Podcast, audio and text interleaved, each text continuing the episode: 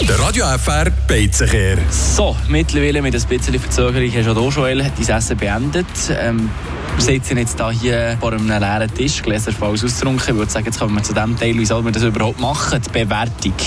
Genau, ich muss ganz ehrlich sagen, ähm, es ist nicht überladen gewesen. Ich habe alles tiptop mögen. Pommes waren gut gewesen. Eine freundliche Bedienung, die mein Fleisch noch mal für ein paar Minuten länger auf den Grill geschmissen hat. Alles in allem bin ich sehr, sehr äh, zufrieden gewesen. Und die Kräuterbutter ist wirklich sehr wichtig und die ist auch gut gewesen. Und selten gesehen, dass sie so wie eine Glassenkugel auf dem Fleisch äh, platziert wird. Ich würde diesem Gericht heute hier fünf Sterne geben.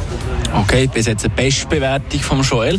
Kommen wir äh, zu meinem Menü. Ich habe das Tagesmenü Nummer 2 genommen, Pizza Prosciutto. Und vielleicht bevor wir zum Essen kommen, muss man sagen, äh, letzte Woche haben wir es davon gehabt, hier Äpfel am Matte so ein bisschen, äh, wie sagt man, sein Fett wegbekommen. Oder, ja, es geht um das, was da gerade, äh, vor mir liegt. Ich schaue da gerade an die äh, wunderbare Autobahnbrücke von der A12 her. Gewisse sagen ja dann mal der Schandfleck von Deutsch-Fribourg.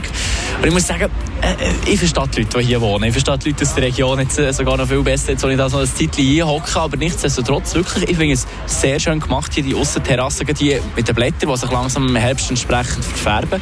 Das hat schon einiges ausgemacht bei mir, bei meiner Bewertung. Natürlich auch das Essen.